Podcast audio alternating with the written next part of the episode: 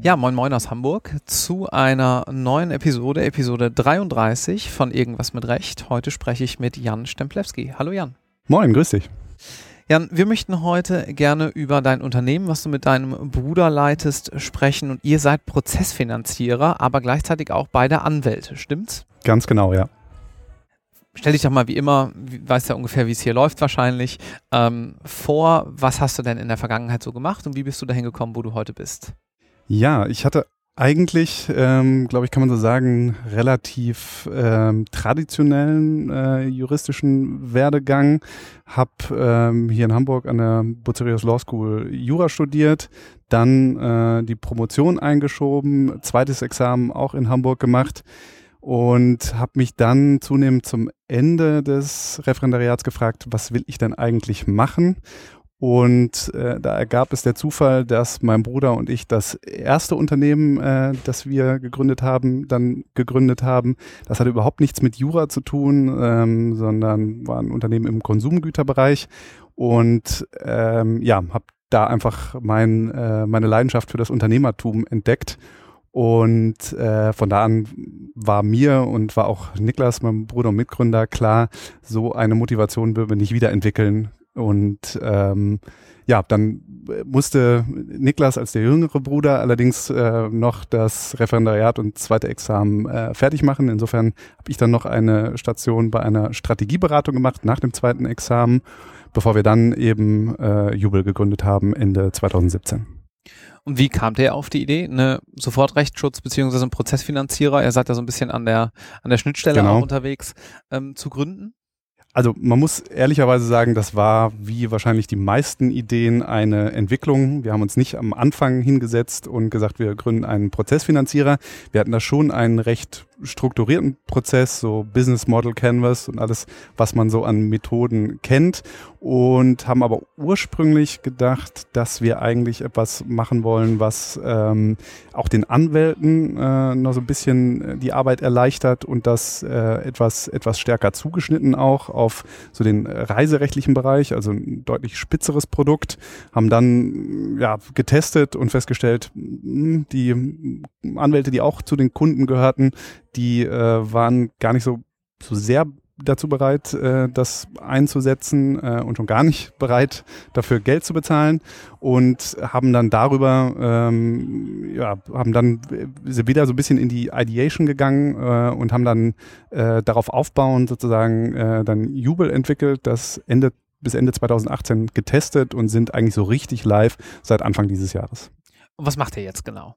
Wir machen Sofortrechtsschutz. Ähm, zumindest erklären wir das nach vorne so technisch betrachtet, äh, also im Maschinenraum sozusagen, ist das, genau wie du gesagt hast, Prozessfinanzierung. Das heißt, wir übernehmen äh, das komplette Prozesskostenrisiko für eine Klage, wenn wir die als erfolgsversprechend ähm, einschätzen. Was wir da uns so angucken, kann ich gleich gerne noch ein bisschen äh, mehr zu erzählen. Wir schießen außerdem auch sämtliche Kosten vor. Das heißt, äh, Gerichtskosten in manchen Verfahren können, können das schnell mal vierstellige Beträge sein. Ähm, und dafür werden wir am Ende eben, wenn alles gut läuft, am Erfolg beteiligt. Okay, ähm, jetzt habe ich als Verbraucher, sagen wir mal, irgendein Problem, mietrechtliches Problem mhm. als Beispiel und möchte gerne wissen, ob ihr da, bin ich rechtsschutzversichert, ob ihr da einspringen könnt. Was müsste ich dann machen?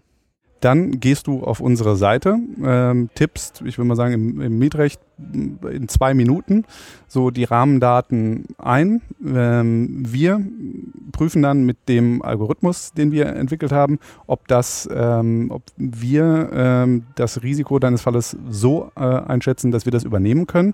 Wichtiger Bestandteil ist auch, wir geben das dann weiter an einen unserer äh, Partneranwälte, wenn du nicht schon einen Anwalt mitbringst und verknüpfen das mit der, mit der anwaltlichen Einschätzung. Das heißt, die rechtliche Einschätzung kommt nie von uns. Wir nehmen sozusagen so eine wir nennen das Meta-Risikobetrachtung vor und verknüpfen das mit äh, einem Risikoscore inhaltlicher, materiellrechtlicher Natur, den dann der Anwalt vergibt.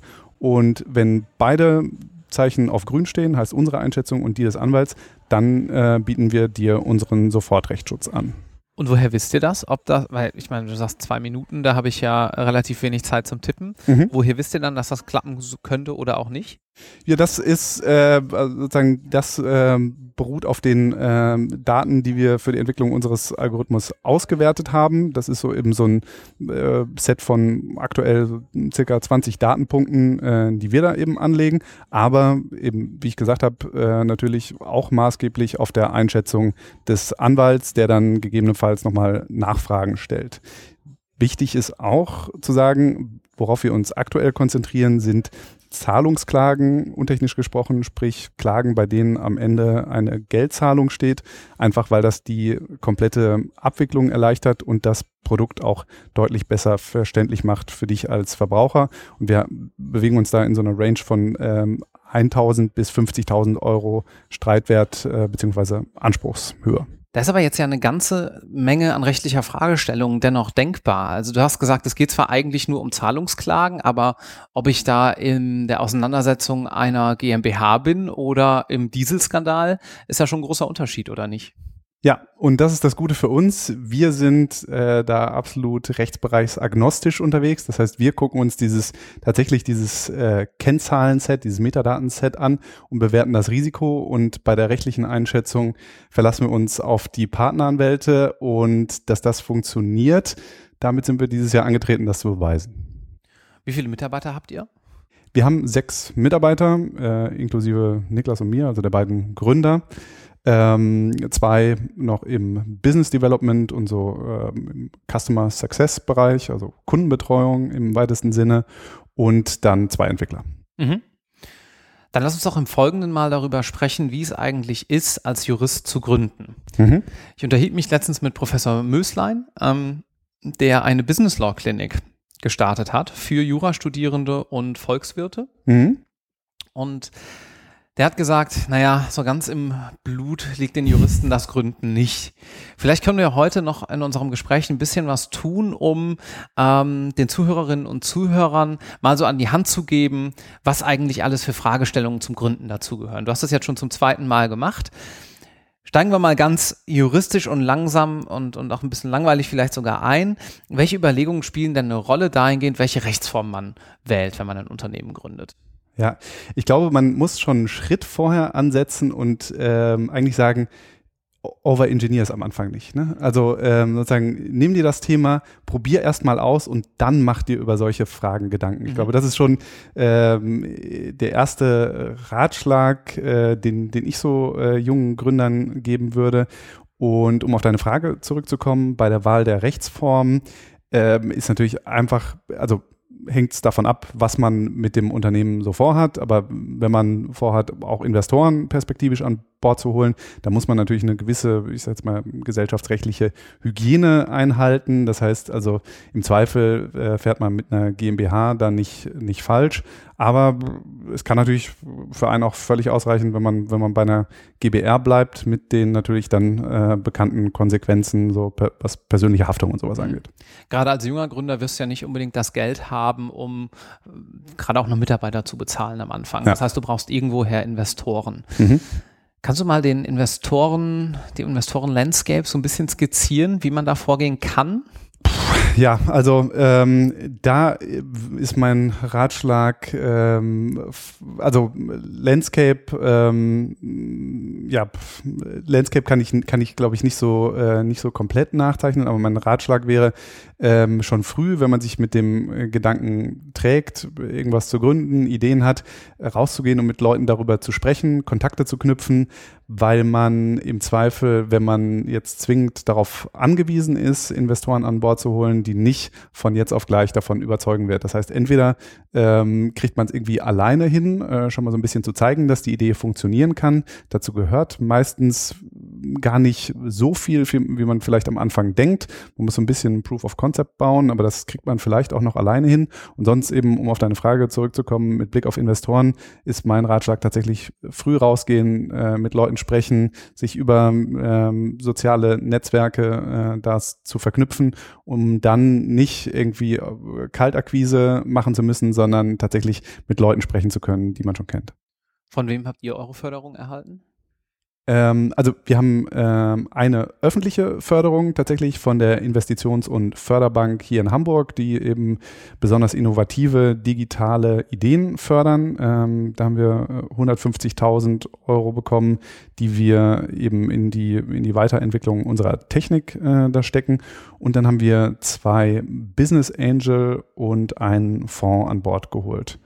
Ähm, die Business Angel sind, sind beides ähm, in Investoren, die schon äh, reichlich Erfahrung so im äh, Fintech-Bereich haben.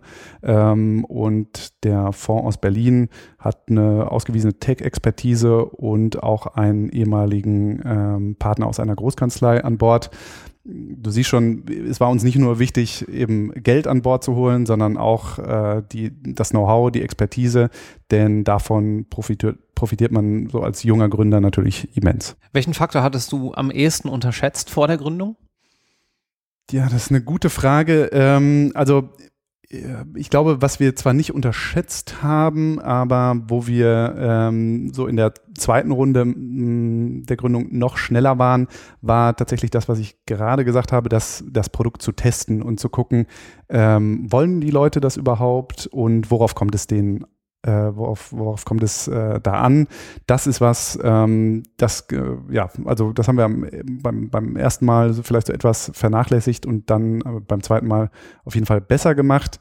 Was ähm, man auch nicht unterschätzen darf und was eine gewisse Herausforderung ist, du hast es gerade schon angesprochen, ist ein Team aufzubauen, nicht nur jetzt was das Gehalt angeht, sondern auch ähm, eben Leute an Bord zu holen, die im Zweifel ähm, nicht durch das Geld motiviert sind, sondern für die Idee brennen. Ähm, das ist auch als kleines, junges Unternehmen äh, nicht leicht. Und was wir als Unternehmen ähm, nach wie vor als Herausforderung sehen, so im Legal Tech-Bereich, sind die Beharrungskräfte in der Rechtsdienstleistungsbranche, die tatsächlich immens sind. Mhm. Was sind eure Ziele fürs nächste Jahr oder für die nächsten Jahre? Also, unsere Mission ist, ähm, das Rechtssystem für jeden Einzelnen spürbar zu verbessern. Das ist natürlich irgendwie ein, ein großer Auftrag und dazu gehört aus unserer Sicht zumindest mal äh, jetzt unseren Sofortrechtsschutz ähm, einer vier- bis fünfstelligen Anzahl an äh, Kunden anzubieten, beziehungsweise die dann auch tatsächlich damit zu unterstützen. Darüber hinaus haben wir noch so ein paar andere Ideen, was man besser machen kann. Äh, was aus meiner Sicht äh, eine einigermaßen eine Katastrophe ist, ist so das Pricing bei Anwälten. Eigentlich kann man niemandem, äh, keinem Normaldenkenden vermitteln, warum Leute sich darauf einlassen sollten, eine Dienstleistung einzukaufen, von der sie am Anfang nicht wissen, was sie kostet. Ähm, dann auch so sozusagen die weitere Mandatsbearbeitung, sprich Mandanten dann vielleicht auch irgendwie in engem zeitlichen Zusammenhang Dokumente zur Verfügung zu stellen, die sie von überall einsehen können. Also wir haben da noch einige Ideen im, im Backlog, aber ähm, das tatsächlich ähm, zunächst äh, also nachgelagert, nachdem wir so den, den Sofortrechtsschutz als Produkt etabliert haben. Welche deiner juristischen Fähigkeiten kommen dir denn in deiner täglichen Arbeit, außer dass du vielleicht den Markt ein bisschen kennst, zugute? Ja, ähm, also eine Klischee-Antwort und dann vielleicht eine äh, nicht ganz so Klischee-Antwort. Darf ich raten? Logisches Denken. Ja, tatsächlich so ein bisschen, also ähm, äh, tatsächlich Dinge zu strukturieren ähm, ist ähm, natürlich, also mein Bruder, Mitgründer, ist, ist auch Jurist, von daher ist das äh, tatsächlich auch etwas so in unserer Unternehmens-DNA äh, verankert, aber das, das hilft natürlich ähm, tatsächlich. Äh, dann auch die Tatsache, äh, dass man eben als Jurist ähm, gewisse Dinge ein, einordnen kann, vielleicht ähm, etwas, etwas leichter, schneller als andere, weil ja im Geschäftsleben eben die meistlichen Dinge irgendwie rechtlich überformt sind, ähm, rechtliche Implikationen haben und ähm, man insofern ähm, das, das etwas schneller einordnen kann. Ähm, Im Übrigen würde ich sagen, hilft mir, helfen mir tatsächlich ähm, so zwei Dinge, die vielleicht nicht so typisch sind für Juristen. Ähm, zum einen so das, was ich aus meiner Arbeit in der ähm, Strategieberatung ähm, mitgebracht habe, ähm, so eine effiziente Arbeitsorganisation auch im, äh, im tagtäglichen Arbeitsablauf. Das ist was, was glaube ich im juristischen Studium deutlich zu kurz kommt und dann auch eine gewisse Kreativität, die ich mir selber zuschreibe und die ähm, mir mitunter auch von anderen bestätigt wird. Ähm, ja, ich glaube, das sind so, sind so die Eigenschaften, die mir tatsächlich am, am meisten zugutekommen. Lass uns mal noch einen Schritt zurückgehen, kurz, ähm, bevor wir sozusagen auf die Zielgerade einbiegen. Du hattest ja könnte man sagen, von außen, wenn man jetzt Studentin oder Student ist, eigentlich alle Karten in der Hand für eine rein juristische Karriere auch. Ja, gutes, gutes Studium, Promotion. Da hätte es ja auch sich auch einfach in irgendeine größere Kanzlei, Wirtschaftskanzlei oder sonst wo Richter werden, ähm, Staatsanwalt, was auch immer, äh, setzen können, das machen können. Warum hast du das eigentlich nicht gemacht? Weil das ist ja vielleicht eine Frage, die die Zuhörenden auch noch interessiert. Ja, ähm, das äh, war dann die äh, tatsächliche Erfahrung, ähm, also die tatsächliche Erfahrung in der, äh, in der, in meinem Fall dann Großkanzlei, ähm, wo ich gemerkt habe, also jeden Tag ähm, mich an meinen Platz zu setzen, das Lämpchen anzumachen, ähm, an Schriftsätzen zu arbeiten, ähm, mit Kollegen Kaffee trinken zu gehen und dann abends das Lämpchen wieder auszumachen, um am nächsten Tag wieder an einem Schriftsatz zu arbeiten oder an einem an Vertragsunterlagen. So das ähm, hat mich nicht erfüllt. Kann sein, dass ich da einfach Pech gehabt habe mit den Einblicken, die ich da habe gewinnen können, aber ähm, das hat mich ultimativ äh, davon abgehalten, das zu machen. Richter war für mich irgendwie von vornherein nicht so richtig eine Option. Ich kann dir gar nicht so genau sagen, warum. Ich glaube, ein Aspekt ist ähm, so die mangelnde Teamarbeit, mhm. so das, was, was mir eine Menge Spaß macht und was da für mich einfach noch äh, ein gutes Stück zu kurz kommt. Äh, gut, und Staatsanwalt äh, schied einfach äh, ab dem ersten Semester aus, weil Strafrecht äh, der Rechtsbereich war, der mich am, mit Abstand am wenigsten interessiert hat. Mhm. Gut, zurück zu eurem Unternehmen. Ähm, wenn ich das interessant finde als Zuhörende oder Zuhörender, mhm. kann ich mir das mal irgendwie aus der Nähe angucken? Vielleicht auch sogar, wenn ich noch im Jurastudium bin? Klar. Ähm, also äh, wir haben tatsächlich momentan ähm, zwei Leute, die bei uns mitarbeiten, die äh, noch im, im Studium sind. Mhm. Äh, der eine auch im Jurastudium. Ähm, das ist natürlich extrem von, von Vorteil, äh, weil man dann die Strukturen, Abläufe vielleicht etwas ähm, sch schneller versteht, als wenn man ähm, eben nicht Jura studiert. Wobei ich ausdrücklich auch Leute, die nicht Jura studieren, ähm, ermutigen möchte, sich da bei uns zu bewerben. Ähm, insofern sehr, sehr gerne, sowohl als ähm, wissenschaftlicher Mitarbeiter, Referendar, wir sind da ganz offen. Gibt es abschließend noch was, was du den Studierenden gerne mit auf den Weg geben würdest? Ähm, das ist eine gute Frage. Ich glaube, was ich den ähm, Studierenden mitgeben würde, ist so ein bisschen zu gucken, auch links und rechts des Jurastudiums, ähm, worauf, worauf soll es am Ende hinauslaufen? Das habe ich während des Studiums, glaube ich, etwas zu wenig gemacht. Habe ich dann im Referendariat nachgeholt. Ähm, und auch im, im Ref dann vielleicht mal so Stationen zu machen, die nicht ganz so alltäglich sind, ähm, wie zum Beispiel mal in, in eine Unternehmensberatung reinzugucken ähm, oder solche Dinge zu machen. Also das tatsächlich auch zu nutzen, um zu gucken, äh, was, was möchte ich am Ende mit dem Jurastudium machen, denn äh, im Zweifel ja, ist es dann eine Entscheidung, äh, mit der man erstmal äh, eine ganze Weile leben muss. Ja, dann vielen herzlichen Dank für diesen kurzen, aber doch sehr interessanten Einblick in euer Unternehmen und weiterhin viel Erfolg. Danke dir, Marc.